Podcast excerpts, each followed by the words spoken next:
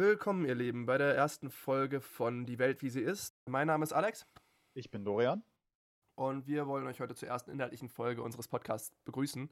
Und die ersten beiden Themen, die wir behandeln werden, ist die Kontroverse um Donald Trump, den russischen Bounties in Afghanistan, die möglicherweise die Taliban bezahlt haben, um amerikanische Truppen zu töten. Und als zweites Thema werden wir uns dem Sicherheitsgesetz in Hongkong annehmen, was vor kurzem oder diese Woche erlassen wurde.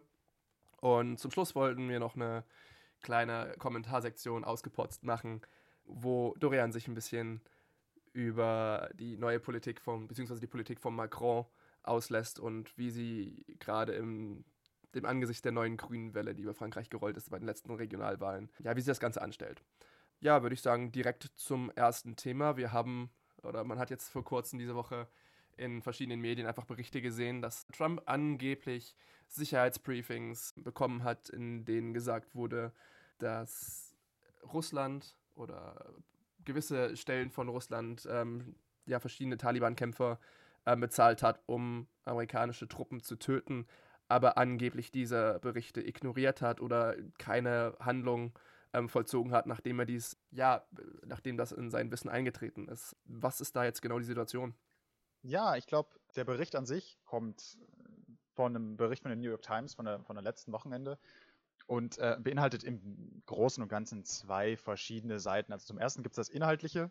Offensichtlich hat eine, der russische Geheimdienst oder eine Einheit im russischen Geheimdienst finanzielle Förderung, sprich Kopfgeld in Austausch gegen die Töten von, von NATO- und Bündnissoldaten in Afghanistan angeboten.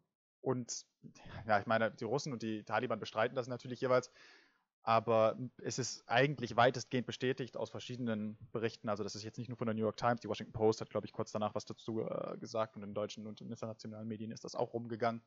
Mehr oder weniger können wir davon ausgehen, dass das zu einem gewissen Maße stimmt. Obwohl das die Ta Taliban und Russland natürlich bestreiten. Das kann man, ich meine, davon kann man immer ausgehen bei den beiden. Woher das kommt, werden wir sehen. Ähm, ich glaube, in sowas ist immer so ein bisschen ein Powerplay von der russischen Seite, dass die sagen, ja, Russland wird, glaube ich, nicht mehr genug für voll genommen und das kränkt, glaube ich, Putin persönlich in, in, vielen Arten und Weisen. Deswegen kann ich mir gut vorstellen, dass das einfach nur so ein bisschen hier von wegen, guck mal, wie viel wir rumstacheln können, ohne dass, ohne dass wir irgendwelche Konsequenzen einbüßen müssen, ist halt eine Herausforderung. Und die zweite Seite der, der ganzen Geschichte ist, dass Trump halt davon gewusst haben soll und sich bewusst dafür entschieden haben soll, keine Gegenmaßnahmen zu ergreifen. Ich meine, in, in, in, jedem normalen Zustand, wenn, wenn ein amerikanischer Präsident, der ja gleichzeitig auch Truppenanführer, Militäranführer ist, einen Bericht kriegen würde zu, ich sag jetzt mal, Kopfgelder gegen amerikanische Truppen, dann wäre das eigentlich Code Red, Krise Nummer eins. Da direkt mal bei Putin anzurufen und ein paar Drohnen von wegen Sanktionen oder militärische Retaliation aufzugreifen, das ist wohl nicht passiert. Wie so oft scheint es, dass Donald Trump Putin nicht wirklich Gegenwind bieten möchte, aus Gründen, die wir uns alle wahrscheinlich denken können. Ja, ich glaube, das ist so ein bisschen die Basis dazu. Wenn diese Berichte tatsächlich wahr sind, was ja durch verschiedene Seiten schon verifiziert ist, angeblich, dann kann man davon ausgehen, dass so eine Anschuldigung ja auch erhebliche Auswirkungen hat. Und gerade Trump befindet sich ja A im Wahlkampf, aber auch denke ich, ist es nicht zu vernachlässigen, mal über die Situation der ja, Truppen in Afghanistan nachzudenken, beziehungsweise auch für das Verhältnis zwischen den USA und Russland. Was bedeutet das für die jeweiligen Gebiete? Hast du da eine Einschätzung? Ja, es ist ein bisschen schwierig zu sagen. Also, wenn man das jetzt mal so ein bisschen aufbrechen will, die Situation in Afghanistan wird sich, glaube ich, nicht groß ändern, dadurch, dass hier jetzt was rausgekommen ist. Ich glaube weder, dass davon mit Trump noch irgendwas Militärisches kommen wird, noch dass er es irgendeine Auswirkung auf, auf die Kooperation zwischen der amerikanischen Regierung und den Afghanen mitspielen wird. Ich glaube, dass ich meine, Trump will so schon, seitdem er gewählt wurde oder schon seit seiner Kampagne, will er aus Afghanistan rauskommen. Der sieht das als riesige Geldverschwendung und für ihn politisch profitabel, wenn, wenn er Amerika komplett aus dem Land rausziehen kann. Das geht leider nur, wenn die Gewalt zwischen den Taliban und der afghanischen Regierung so ein bisschen absinkt. Und im gleichen Kontext gab es ja auch ähm, vor wenigen Monaten so ein, ja, man, Friedensabkommen ist ein bisschen schwierig, das, das zu nennen, aber zumindest ein Abkommen, wo die Gewalt absinken sollte, wo es zum Waffenstillstand kommen sollte und zu einem Gefangenenaustausch Das Friedensabkommen, besonders unter Corona, ist jetzt eh nicht so durchzogen worden. Die afghanische Regierung und die Taliban verstehen sich in der Sache immer noch nicht wirklich. Und deswegen kann Trump da nicht raus. Aber dass sich jetzt militärisch was ähm, on the ground ändert, das halte ich für unwahrscheinlich. Was die US-russische Beziehung angeht, glaube ich auch nicht, dass das große Auswirkungen haben kann. Ich meine, Putin will hiermit, glaube ich, internationalen Zeichen setzen. Ich kann mehr oder weniger machen, was ich will, ohne dass ich Angst davor haben muss, dass die Amerikaner mir Gegenwind bieten, weil die haben kein Interesse mehr Gegenwind zu bieten. Das ist, glaube ich, einfach nur ein Powerplay mehr als alles andere. Ich glaube, es wird interessant zu sehen, wie das nach den Wahlen spielt oder beziehungsweise in einer potenziellen Biden-Administration. Ist die Beziehung zu Russland ähnlich wie der zu China, glaube ich, eins der Felder, wo es eine komplette Neuorientierung geben muss, weil Russland immens am Stellenwert, ich meine, der war ja schon eh nie groß in Amerika, aber die Russen haben immens am Stellenwert verloren in der amerikanischen Bevölkerung, insbesondere jetzt im demokratischen Lager, dass die tatsächlich Russen als Staatsfeind Nummer eins, als Feind der Demokratie sehen und dass insbesondere vor solchen Ausschreitungen, vor Kopfgeld für amerikanische Soldaten, die an Amerika heilig sind, man schon davon ausgehen kann, dass eine Biden-Administration oder eine Demokraten harte Maßnahmen fahren müssen. Da geht, glaube ich, kein Weg dran vorbei. Deswegen wird es interessant zu sehen, wie sich das entwickelt. Wenn, wenn Trump eine Wiederwahl schafft, dann sieht es, glaube ich, nicht gut aus. Ich glaube nicht, dass er in einer zweiten Administration härter gegen Russland fahren wird. Eher im Gegenteil, wenn ein Demokrat gewinnt, also sprich Biden, dann sehen wir da schon, glaube ich, ganz andere Entwicklungen. Nichtsdestotrotz kann man, denke ich, schon sagen, dass das Thema auch über eine längerfristige Zeit, zumindest für die nächsten Monate oder sowas, wenn es sich so bestätigt, doch eine zentrale Rolle im Wahlkampf spielen kann, speziell für die Seite der Außenpolitik, denke ich, oder? Ah, ich bin mir da eigentlich gar nicht so sicher. Äh, historisch gesehen spielt Außenpolitik eh eine relativ kleine Rolle in amerikanischen Wahlen, außer zu Kriegszeiten. Das heißt, jetzt nach 9-11 oder sowas kann man schon davon ausgehen, dass Außenpolitik zentral, der zentrale Grund war, dass ähm, George Bush, George W. Bush wiedergewählt wurde. Da, das, das stimmt. Aber momentan ist Amerika nicht wirklich in einem aktiven Kriegszustand, auch nicht in Afghanistan, was es sonst ist. Ich meine, das ist eine Definitionssache. Und deswegen glaube ich, interessiert es die meisten Leute nicht, insbesondere vor dem Hintergrund, dass, ich sage jetzt mal, mit den Black Lives Matter Protesten und mit der Coronavirus-Situation die Amerikaner eh mehr noch als, als in den letzten Jahrzehnten nach innen gerichtet sind es gibt Ecken, wo ich glaube, das eine Auswirkung haben wird und das ist insbesondere im Militär selbst. Also die, ich kann mir nicht vorstellen, dass jetzt die Vets, die sogenannten Vets, also die im Ruhestand getretene Soldaten und Soldatinnen und deren Familien oder generell Militärfamilien, die eigentlich oft konservativ angehaucht sind, die loyale Republikaner wählen und eigentlich so einen Teil der Stammbürgerschaft der republikanischen Wähler bilden, dass die über sowas nicht glücklich sein werden. Also das ist ein sehr heikles Thema, irgendwie irgendwas in Amerika zu machen als Präsident, das gegen die Interessen der Armee geht, weil die Armee halt so, einen, so einen hohen Stellenwert genießt. Da kann ich mir überlegen, dass es in, in vereinzelten Gruppierungen, ich weiß jetzt nicht, ob es dazu führt, dass, dass Biden gewählt wird, aber ich kann mir gut vorstellen, dass es dazu führt, dass Leute vielleicht zu Hause bleiben. Inwiefern das Auswirkungen auf die generelle Wahlsituation hat, das, das halte ich für eher gering. Ich glaube auch eher, dass diese Geschichte in den nächsten paar Wochen verschwinden wird, vor dem Hintergrund, dass, dass größere Sachen einfach in Amerika passieren.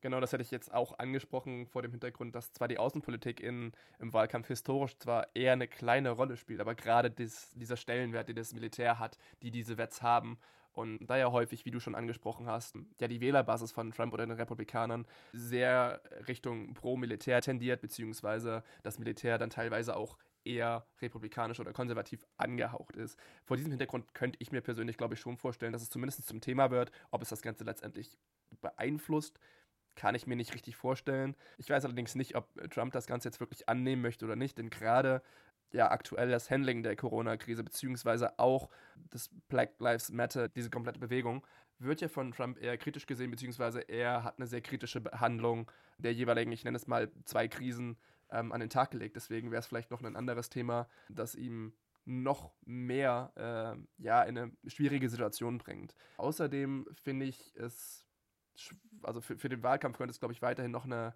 einen Einfluss haben, wenn man sich überlegt, dass sich das Weiße Haus an dieser Stelle auch einfach widerspricht. Und man sieht, dass zum Beispiel ähm, Trump erstmal sagt, habe ich nichts von gewusst, habe ich, hab ich nicht gelesen, würde ich natürlich irgendwas machen. Dann aber Bolton sagt zum Beispiel, ja, das war schon vor einer Weile bekannt und dann sich eine Sprecherin hinstellt, zu sagt, hey, der Präsident ist in solchen Sachen, was das amerikanische Militär angeht, der bestinformierteste Mann äh, auf der kompletten Welt. Widerspricht sich alles ein bisschen, sollte für ihn, glaube ich, einfach gar nicht so gut darstellen, ob das jetzt bei Sachen der Innenpolitik oder der Außenpolitik ist. Ja, ich glaube, man kann immer gut erkennen, inwiefern so ein Thema relevant bleiben wird, wenn man sich überlegt, wie sehr es in dem ähm, berühmt-berüchtigten Twitter-Account des Präsidenten wiedergespiegelt ist. Ich habe jetzt in den letzten Tagen oder über die letzte Woche wirklich wenig von ihm persönlich zu der Geschichte ähm, gesehen, was für mich eigentlich ein Indiz ist, dass er selbst die, die, die Einschätzung für, für Schaden als nicht so hoch äh, sieht. Das ist, glaube ich, eine Diskussion, die hauptsächlich zwischen ähm, Journalisten, Regierungsvertretern, beziehungsweise nicht Regierungsvertretern, aber Senatoren und, und Kongressleute und der, dem Weißen Haus stattfindet. Und ich glaube, genau deswegen wird es auch nicht in die breite Bevölkerung überfließen. Ich glaube, das wird relativ schnell langweilig werden, dieses Thema. Man kann sich jetzt alleine dadurch, ich meine, das ist schon fast erbärmlich, wenn man sich überlegt, dass der Fokus momentan in der Berichterstattung oder in der, dem Argument des Weißen Hauses ist, das Wort Briefing irgendwie umzudefinieren. Das heißt, Trump ist nie dazu gebrieft worden, weil Trump hat das nur in, einem, in so einem PDB, in einem President's Daily Brief, die, die Sicherheitseinschätzung, die der Präsident jeden Tag kriegt, da stand das zwar drin, aber es hat ihm niemand dazu aktiv gebrieft. Das heißt, er ist nie gebrieft worden.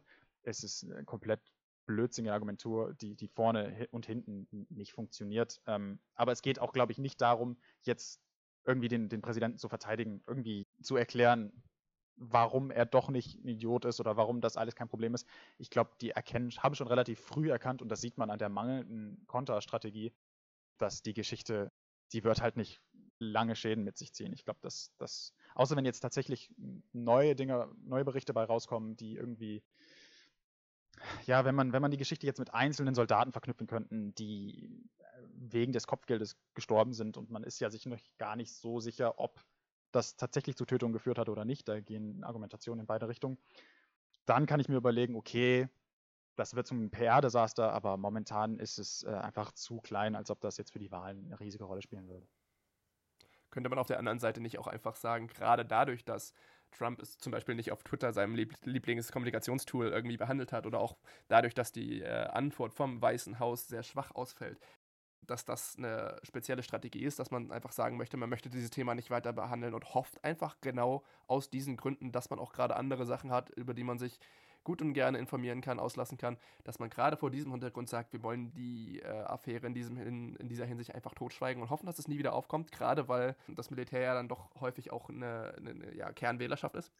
Ja, ich glaube, kann man sagen, für eine normale Administration. Mein Problem ist immer nur, Donald Trump hält sich eigentlich nicht an Kommunikationsstrategien. Das heißt, wenn er eine starke Meinung in eine oder andere Richtung hat, dann wird er es raustwittern.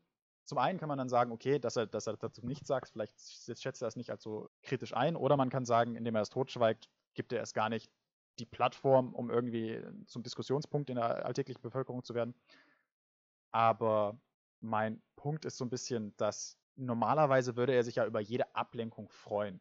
Er versucht immer durch irgendwelche kleineren Skandale oder durch irgendwelche rassistischen Bemerkungen oder irgendwas anderes von, von, den, von seinen Misshandeln abzulenken. Und ich sehe das in dieser Situation nicht. Das heißt, vielleicht ist es tatsächlich so, dass er sagt, okay, das hier ist, das hier ist jetzt ein, äh, ein Skandal, das ich nicht zu meinen Gunsten nutzen kann. Er sieht vielleicht nicht die Möglichkeit, das zu, zu polarisieren. Ich glaube, abgesehen von ja, Fake News Russia kann er dazu halt nicht viel sagen. Und ich glaube, alleine dadurch, dass es hier so, so einen starken Afghanistan-Russland-Bezug hat, stützt es das Argument, dass das nicht groß ausschlaggebend sein wird als, als, als Krisenpunkt. Weil erstens, ich meine, kein Amerikaner interessiert sich noch wirklich für Afghanistan. Und die Russland-Affäre ist äh, durch das Impeachment-Verfahren und durch den Müller-Report und so weiter und so fort schon so sehr, ähm, ich sag jetzt mal, totgelutscht in Amerika, dass das, also da kann es keine faktuelle Berichterstattung mehr geben, weil es halt einen Teil des Landes gibt, die daran glaubt und einen Teil des Landes, dass wenn sie das Wort Russland hören, direkt glaubt, dass das eine Lüge ist. Ich sehe halt hier das Potenzial nicht, dass das irgendwie überschwellt. Zudem man natürlich auch sagen kann, dass aktuell, Gott weiß, auch genügend andere Krisen oder Skandale vor der Tür lauern, mit denen man sich auch noch irgendwie auseinandersetzen kann, beziehungsweise, wie du schon gesagt hast, die Trump halt auch einfach, ja, gewinnbringender für sich, für sich nutzen kann. Ich denke, dass es zwar vielleicht in den nächsten Wochen noch eine, noch eine Rolle spielen könnte, wenn es von den Demokraten in irgendwelchen Debatten oder sowas aus, aufgebracht wird. Ja, aber für, für einen, letztendlich wirklich eine, eine Auswirkung in der Wahl sind die Fronten wahrscheinlich schon zu verhärtet. Ja, ich bin ich ganz deiner Meinung. Ich glaube, ähm, dass wir das Thema, ich glaube, ganz gut umrundet haben.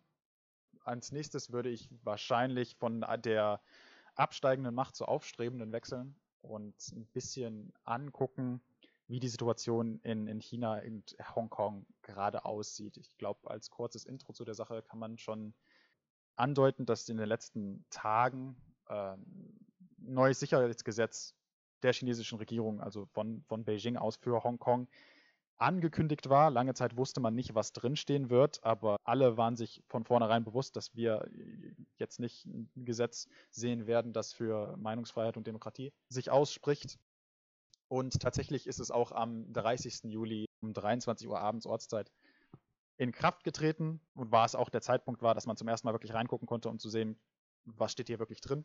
Und das Gesetz definiert, glaube ich, alle Aktivitäten im Zusammenhang mit der Sezession also der, der Abtrennung von Hongkong, der Subversion der chinesischen Regierung, alle Aktionen in, in Relation zu Terrorismus oder Gewalt und jegliche Zusammenarbeit mit externen Ländern als illegal. Das heißt kurz, dass alle Protestierende in Hongkong für ein freiheitliches Hongkong, für ein unabhängiges Hongkong Straftaten begehen und die Strafen für die jeweiligen Straftaten auch bis zu einer Gefängnisstrafe fürs ganze Leben äh, hochgehen. Also sehr hartes Gesetz. Und äh, ich glaube, seitdem kann man auch in Hongkong sehen, dass das nicht gut aufgenommen wird. Die Proteste gehen weiter. Polizei, kann man in einigen Videos sehen, gehen mit Wasserwerfern vor auf Protestierende und Presse, scheinbar ohne äh, große Strategie. Jetzt muss man sich mal angucken, okay, hier gibt es eine Entwicklung, die sich schon seit, oh, ich glaube jetzt schon fast über einem Jahr aufbaut. Wie schätzt du das ein? Glaubst du, das ist jetzt das, das Ende von einem, von einem relativ unabhängigen Hongkong, von diesem Einland, zwei Systeme? kommt ganz drauf an, wen man fragt, würde ich sagen, logischerweise. Wenn man Joshua Wong glaubt, das ist so ziemlich das Gesicht der Aktivistenbewegung oder der äh, protestierenden Bewegung und war bis vor kurzem auch der Chairman von der Demosisto-Partei, die, die dafür gekämpft hat, ein demokratischeres und äh, irgendwann auf lange Sicht auch ein äh, unabhängigeres Hongkong zu haben. Der sagt, dass das Gesetz das Ende ähm, von Hongkong markiert, wie es die Welt bis jetzt gekannt hat und dass äh, mit diesem Sicherheitsgesetz, äh, was jetzt ja, verabschiedet wurde, die Stadt zu einem geheimen Polizeistaat verwandelt wird. Auf der anderen Seite, wenig überraschend, sagt Carrie Lam, die Regierungschefin von Hongkong, dass es überhaupt gar keinen Grund zur Sorge gibt, um, dass Hongkong die Meinungsfreiheit immer verteidigt hat und dies auch weiter tun wird, dieses Gesetz aber nur ein großes Loch oder ein bisherig großes Loch in Sachen der nationalen Sicherheit füllen wird. Ich denke, dass gerade im Sinne von wirtschaftlicher Freiheit, die, es, die, die, die Hongkong zuvor erfahren hat, nicht so viel passiert. Klar kommen international einige Rückmeldungen, dass zum Beispiel die USA sagt, ähm, sie hat Sanktionen und verbietet bzw. sanktioniert jetzt Banken, die mit offiziellen zusammenarbeitet, die in der Verabschiedung des äh, Sicherheitsgesetzes ähm, involviert waren, dass das sanktioniert wird. Dennoch ist gewissermaßen Hongkong ja auch wirtschaftlich gesehen ein, ein, ein, ja, ein Port, eine, eine Tür zu China rein. Also glaube ich erstmal nicht, dass sich rein wirtschaftlich viel verändern wird, was sich gravierend verändert wird, und das denke ich ist kein Geheimnis, wenn man sich den Inhalt des Gesetzes mal anschaut, ist die Lebensqualität bzw. die Lebensfreiheiten, ähm, die die Bürger oder auch Urlauber mittlerweile tatsächlich in Hongkong jetzt widerfahren werden. Du hast es schon gesagt, es ist quasi, das Gesetz hat sechs Kapitel, es sind 66 Artikel und es kriminalisiert quasi jeden oder jeglichen Akt der Abspaltung von China, jegliche Aktion, die eine Subversion der Macht der Zentralregierung beinhaltet. Alles, was als Terrorismus deklariert wird und jegliche heimliche Zusammenarbeit mit ausländischen Kräften, kann halt Minimum drei Jahre, Maximum lebenslang bestraft werden. Und das, was das Ganze am ehesten einschränken wird, ist, dass dieses Gesetz super, super vage gehalten wurde. Das heißt, letztendlich hat Peking und nicht Hongkong die Interpretationshoheit darüber, was letztendlich als so ein krimineller Akt gesehen wird und was nicht. Es ging durch die Medien zum Beispiel, ähm, diese Protestaktion oder diese, diese Proteste für ein freiheitlicheres Hongkong und für ein demokratischeres Hongkong hat, wie du sagtest, schon vor circa einem Jahr begonnen und hat fünf Forderungen aufgestellt. Mittlerweile kann es als ja, Subversion bzw. Abspaltungszeichen interpretiert werden, wenn man einfach diese Hand mit den fünf Fingern in die Luft reckt, weil das für diese fünf Forderungen stehen kann. Dementsprechend kann dies aus Pekinger Interpretation dafür gehalten werden, dass dieserjenige, diese Person, dieser, dieser Mann, diese Frau dafür eintritt, die Zentralregierung in Peking zu unterlaufen und kann dementsprechend ja in, in Haft gesteckt werden. Das, was weiterhin große Sorgen bereitet, ist, dass China jetzt, also Peking, eine Sicherheitsstelle bzw. ein Sicherheitsamt in Hongkong installiert hat, das sich selbst erstmal überhaupt nicht an das Gesetz von Hongkong halten muss. Das läuft komplett unter dem chinesischen Gesetz, kann also mehr oder weniger tun und lassen, was es mag. Und diese Sicherheitsamt bzw. diese Sicherheitsstelle hat auch diese Macht, besonders schwere Fälle oder ja, komplizierte Fälle einfach nach China auf das äh, Festland zu transferieren, um dort unter chinesischem Recht ähm, ja, verfolgt bzw. gerichtet zu werden. Darüber hinaus hat China mit diesem Gesetz die Macht, die Richter selber zu bestimmen, also keine wirklich eingesetzten Richter äh, in der Restriktion von, von, von Hongkong zu haben und dass diese ja, Prozesse auch einfach hinter verschlossenen Türen ähm, gemacht werden können. Und ich denke, bei dem Überwachungsstaat und der Verfolgung, die man aus China kennt, kann man sich denken, was das für die Freiheit oder die, die, die Pressefreiheit, die Meinungsfreiheit für die Bürger in äh, Hongkong bedeuten wird. Von chinesischer Seite wenig überraschend kann man weiterhin sagen, dass dieses ein Land, zwei Systeme wird aufrecht gehalten. Die argumentieren alle dafür, dass das durch dieses Gesetz einfach nur verstärkt wird. Realistischerweise kann man allerdings sagen, dass diese Freiheiten von Bürgern in Hongkong beziehungsweise allen, die nach Hongkong reisen und auch damit Subjekt dieses Gesetzes werden, drastisch eingeschränkt wird und letztendlich China mehr oder weniger einen Landgrab in, in Hongkong vollzieht und versucht, seine eigenen Gesetze oder seine eigenen Präferenzen auf Hongkong zu projizieren, um zu verhindern, dass eine demokratische Bewegung wirklich noch eine größere Anhängerschaft bzw. noch eine größere Traktion gewinnt, als vorhin ohnehin schon so war. Ich glaube, äh, also ich stimme dir auf jeden Fall zu, das ist, glaube ich, leider schon das, genau das, was wir alle eigentlich erwartet und befürchtet haben. Ähm, man kann vieles über China sagen, aber nicht, dass sie nicht voraussehbar handeln. Ich möchte gerne mal so ein bisschen den Fokus aus China raus auf so eine internationale Ebene bringen und so ein bisschen darüber reden, wie ist das eigentlich angekommen international? Was, was, was, wie halten das andere Länder? Wie, ich glaube, man, ich glaube, man konnte sehen, dass die Amerikaner jetzt sich überlegen, den Hongkongern des bevorzugten Status für Handel ähm, abzuerkennen. Wie schätzt du das, die Situation ein, so international? Ich meine, du hast, glaube ich, gesagt, dass wirtschaftlich sich vielleicht nicht viel ändern wird, aber glaubst du, dass ja mit, mit minderen Lebensqualität und kleineren Menschenrechtsschutz in Hongkong nicht auch vielleicht die Investition für Firmen, die da aufbauen oder investieren wollen, dass das ähm, unattraktiver wird? Ich denke schon, dass es gewissermaßen unattraktiver wird. Ich glaube nicht, dass das komplett stoppen wird.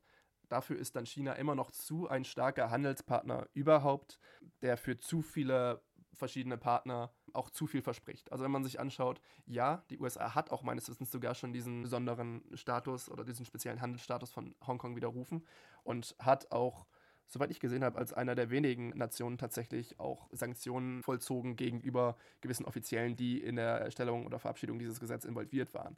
Aber ich glaube nicht, dass das im Großen und Ganzen, natürlich wird es eine, eine, eine kleine Delle geben, aber ich glaube nicht, dass es im Großen und Ganzen viel Anlass für die wirtschaftliche ja, Attraktivität von Hongkong, beziehungsweise dann letztendlich dementsprechend auch für den wirtschaftlichen Partner China bedeutet. Kann man auch prinzipiell, finde ich, schon an der internationalen äh, Reaktion dazu sehen. Es gab wenige, wenige Staaten, die wirklich scharf reagiert haben. UK als ehemaliger Herrscher bietet zwar den Hongkongern mit diesem British Overseas Pass jetzt den Weg zur britischen Staatsbürgerschaft, was wiederum von China sofort als unilateralen Bruch der normalen Praxis verstanden wurde. Und Außenminister Dominic Raab hat zudem gesagt, dass China mit diesem Sicherheitsgesetz seine internationalen Obligationen gegenüber Hongkong gebrochen hat. Auf der anderen Seite sieht man sehr häufig eine sehr schwache Reaktion in meinen Augen tatsächlich schon. Wenn man sich die Reaktion von der EU, EU tatsächlich mal anschaut, sie bringt einfach nur in einem offiziellen Memo die starke Sorgen zum Ausdruck und weist auf das Potenzial des Gesetzes, die Unabhängigkeit von Hongkong zu unterwandern Ratspräsidenten Charles Michel sagt einfach nur, wir verurteilen die Entscheidung, sagt aber weiterhin nichts dazu. Und tatsächlich auch von der deutschen Bundesregierung, muss man an der Stelle mal sagen, kam erstaunlich wenig. Die Opposition verurteilt das Gesetz zwar, in meinen Augen reagiert die Regierung allerdings zu schwach oder zu sanft. Das Einzige, was da wirklich, oder was ich gefunden habe, was da kam, ist, dass Heiko Maas, der Außenminister, sagt, dass eine Aushöhlung von der Autonomie von Hongkong nicht sein darf und dass dies gestoppt werden muss. Darüber hinaus habe ich weder von noch irgendwie von äh, Merkel eine, eine scharfe Antwort gesehen, die sagt, ja, finden wir echt scheiße, kann es nicht sein und bis das wieder geändert ist oder ja umkehrig gemacht wurde, bis dahin müssen wir hier mit Sanktionen rechnen, müssen wir mit einem Knick in der Handelsbeziehung rechnen. Und ich glaube einfach, dass viele, viele, viele Staaten gerade diese, diesen übermächtigen Handelspartner China nicht verärgern wollen oder teilweise je nach Größe des Staats oder je nach Macht des Staates China auch einfach nicht verärgern können, ohne nicht mit schwerwiegenden Retaliationen auf eigenem Grund, sage ich mal, rechnen zu müssen. Und gerade in dieser Hinsicht war es nicht sonderlich überraschend, aber auch wenn schon ja ein, ein starkes Zeichen, wenn man sieht, dass 53 Länder bei den Vereinten Nationen das Gesetz, dass dieses Sicherheitsgesetz von China letztendlich in Hongkong begrüßen und es unterstützen, währenddessen die Verurteilung auf internationaler Ebene darüber sehr, sehr schwach war, also gerade von offiziellen Stellen. Wenig überraschend ist natürlich, dass in internationaler Ebene zum Beispiel von Aktivistengruppen äh, oder Menschenrechtsgruppen, zum Beispiel Amnesty International, dieses Gesetz sehr scharf verurteilt wurde und ja auch eine Aktion gefordert wurde von internationalen Stellen, das Ganze ja zu verurteilen und dann auch Handlungen zu ergreifen gegenüber China, um die Freiheiten, die Hongkong gesetzlich zugesichert wurde, auch zu garantieren. Ja, es ist schon, ich glaube, immer wieder schade zu sehen, dass, wenn es um China geht, derjenige, der gerne einen reinhaut und gerne auch tatsächlich reagiert, Donald Trump ist, der ja sonst in allen Sachen, was internationale Politik angeht, eigentlich eher Desinteresse hat, aber es für sich als politisch, politisch wertvoll erkennt, hart gegenüber China zu sein. Deswegen ist es umso enttäuschender, dass das in der Rest der internationalen Gemeinschaft so wenig kommt. Ich glaube aber, dass das auch zu einem großen Teil darauf zurückzuführen ist, dass, jetzt wenn man sich zum Beispiel Deutschland als Beispiel anguckt, wir alle momentan in einer schwierigen wirtschaftlichen Lage sind. Und ja, ich meine, wenn man sich überlegt, wer ist für, für Deutschland wichtiger wirtschaftlich oder politisch, dann ist Hongkong halt nichts im Vergleich zu China. Und wir brauchen halt eine, eine gute wirtschaftliche äh, Beziehung zu China, damit unsere Wirtschaft irgendwann wieder aus, aus der Krise rauskommen kann.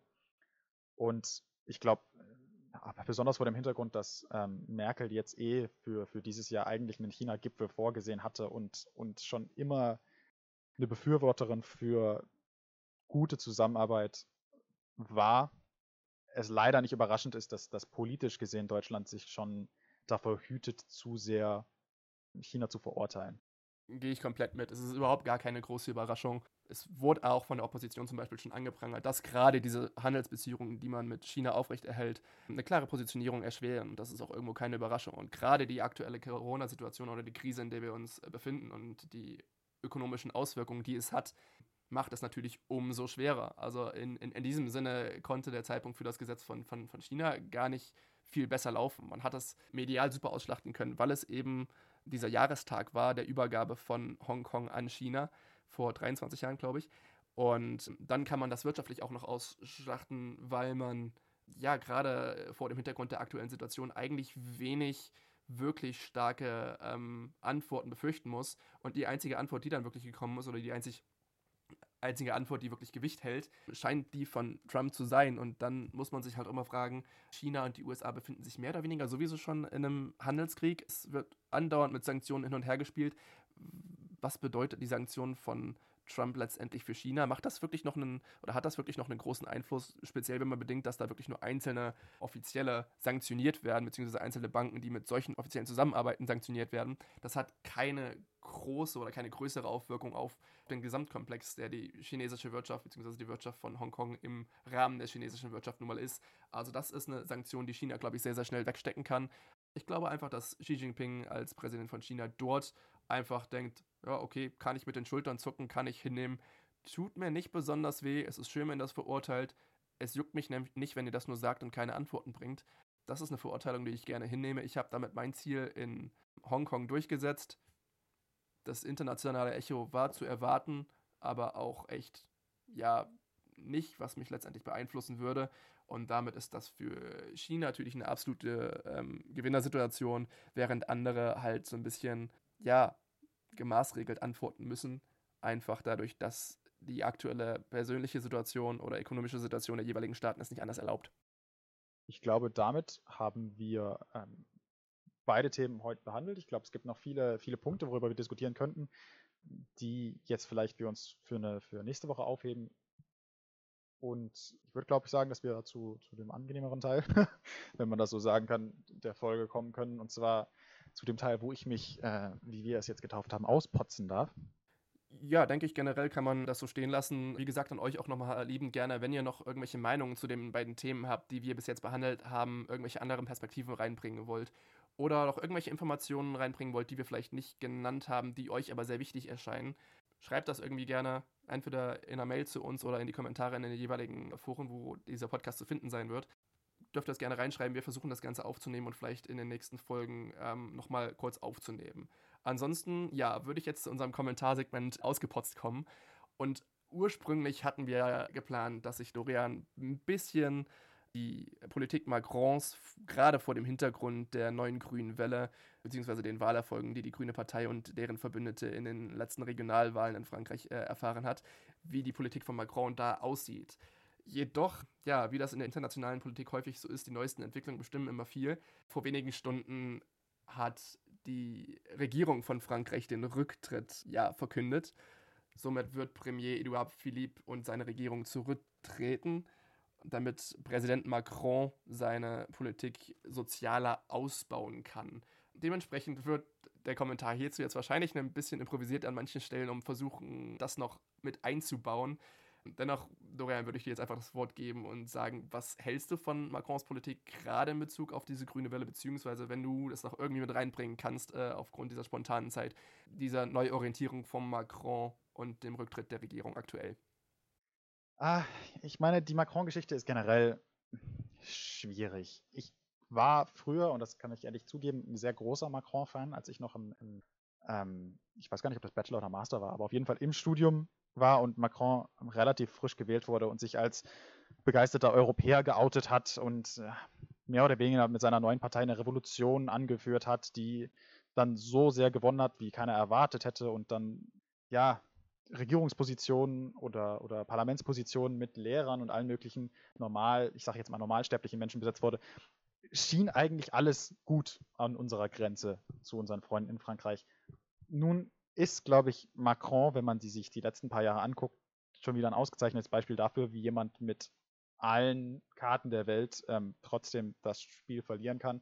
Weil was mich wirklich enttäuscht, ist, dass Macron so viel Potenzial hatte als junger, charismatischer Führer, als Chef einer Revolution, die die Franzosen auch so sehr lieben, und dann sich als, als ich sage jetzt nicht neoliberaler, aber schon äh, wirtschaftlich liberaler Schnösel aus den Eliteschulen, der sich eigentlich nur durch seine Kontakte und, und, und äh, Bildung hat hocharbeiten können und so ein bisschen das Gefühl für diejenigen Wähler, die ihn tatsächlich in seine Position gebracht haben, verloren hat, bin ich natürlich für Frankreich ähm, ähm, enttäuscht oder traurig, dass, dass er nicht das gewesen ist, was sie sich erwartet hatten.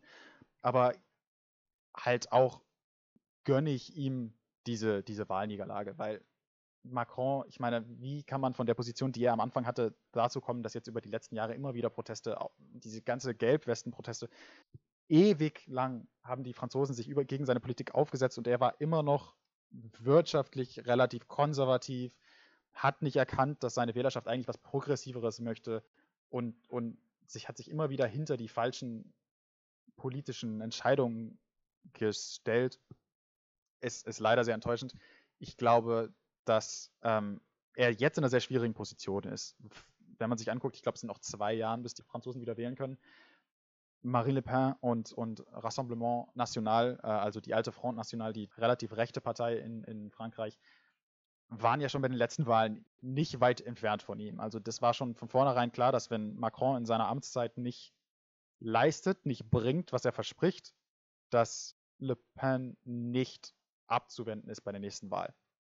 Jetzt sieht es halt noch schlechter aus, weil jetzt kann man erkennen, okay, die Franzosen sind links gefährlich geworden für Macron. Also ich glaube schon, dass ein großer Teil seiner Politik daher stammt, dass er die Bedrohung von rechts erkannt hat und deswegen versucht hat, konservativer zu bleiben, was halt oft die Gefahr unterstützt, dass dann von links der nächste Angriff kommt. Und ich glaube, wenn die Grünen jetzt auch noch für Macron so sehr äh, Konkurrenz bieten, dann sieht es in der nächsten Wahl echt schlecht aus für seine Regierung und für ihn als Politiker. Und ähm, vor allem glaube ich dann halt auch nicht, dass die Leute, die im Zentrum sitzen in Frankreich, zu den Grünen wechseln. Und das heißt, wenn, wenn wir einen Dreiersplit zwischen ja jetzt ein relativ zentriertes äh, En Marche und den Grünen links und dann RN rechts sehen, dann sehe ich eigentlich nicht eine Situation, in der es so endet, dass, dass Le Pen nicht gewinnt. Und das wäre, glaube ich, für alle, die Europabefürworter sind, wäre das ähm, katastrophal. Deswegen glaube ich, ist Macron in einer echt sticky Situation. Ich war, bin jetzt nicht davon ausgegangen, dass er die komplette Regierung neu aufstellt.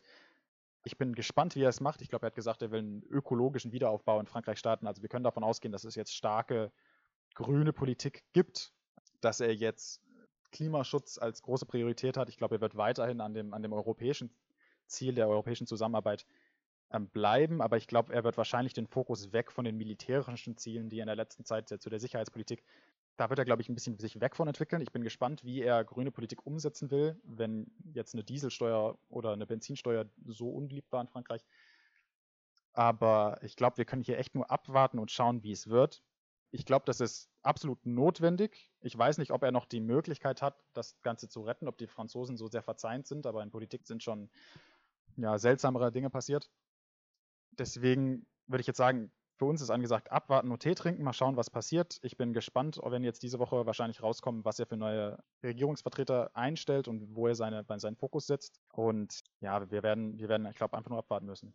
Ja, wie du schon sagst, die Regierung bzw. die neue Regierung soll bis spätestens Mittwoch zum nächsten Kabinettstermin, so wie ich das gelesen habe, ähm, ja, bekannt werden. Kann man vielleicht dazu sagen. Ansonsten finde ich, es bleibt trotzdem irgendwo ein, ein, ein fader oder ein bitterer Beigeschmack zu sehen, dass jetzt vor wenigen Tagen diese Regionalwahlen den Grünen beziehungsweise ja vermutlich eher linkeren Kräften zugespielt hat und jetzt auf einmal geht die komplette Regierung äh, weg, sagt, wir treten zurück und Macron verkündet einen ökologischeren Wiederaufbau. Kann man das als bitteren Beigeschmack sehen oder ist das wirklich ein Zugehen auf die Wählerschaft selbst? Wie würdest du das deuten? Ich kenne Macron nicht wirklich gut genug, um da jetzt sagen zu können, dass er das nur politisch ausspielt oder nicht. Ich glaube halt schon, dass es schwierig ist, ist ihm jetzt irgendwie einen Sinneswandel abzukaufen. Ähm, es wird ein politischer Meisterstreich sein, das jetzt irgendwie als Grünen Macron zu verkaufen. Wenn er das tatsächlich erfolgreich tut, dann gönne ich ihm das. Aber es fühlt sich schon arg danach an, dass er einfach jemand ist, der durch und durch Politiker ist, der jetzt sieht, oh, okay, ich habe mich zu sehr auf rechts konzentriert, von links kommt ja noch viel mehr. Äh, auf einmal bin ich grün, ist schwierig zu vertreten. Ich freue mich über jede grünere Politik, die in Europa zustatten kommt und wenn er damit Erfolg hat, dann gönne ich ihn den auch. Aber ich bin noch sehr unsicher, ob das jetzt ihm seine politische Karriere rettet. Das, werden, das, das kann ich nicht sagen. Gut, dann würde ich sagen, bleibt uns an der Stelle wirklich nichts anderes übrig, als abzuwarten. Eben deswegen, weil es wirklich heute Morgen erst passiert ist. Ähm, wir nehmen gerade an dem Freitagmorgen auf und ähm, wir noch wirklich wenig dazu sagen können, was letztendlich in Zukunft passiert. Ich denke, wir müssen es in der Sinne einfach erstmal hinnehmen und schauen, ob es wirklich ein politischer Meisterstreich wird oder einfach nur eine politische Entscheidung, die einen echt bitteren Beigeschmack hat.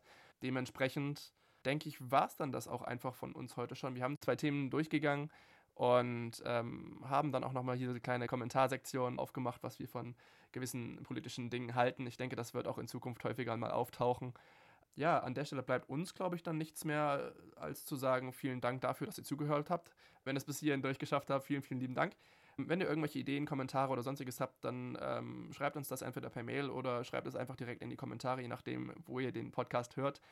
Und an der Stelle sage ich einfach nur Danke und ich hoffe, dass wir euch äh, in der nächsten Woche wieder begrüßen dürfen. Ja, von mir auch. Ich würde sagen, Mailadresse ist wie immer äh, weltwie ist at gmail.com. Das ist welt wie sie ist at gmail.com. Alles ein Wort. Und äh, ich freue mich über jeden Zuhörer, jede E-Mail und würde sagen, wir sehen uns äh, spätestens nächste Woche. Ja, in diesem Sinne, schaut auch einfach mal auf den Kanälen vorbei. ob die Pilotfolge bzw. Ähm, die erste Folge und dann noch die kommende Folge was für euch ist. Und äh, wir freuen uns, wenn wir euch wieder begrüßen dürfen. Bis zum nächsten Mal.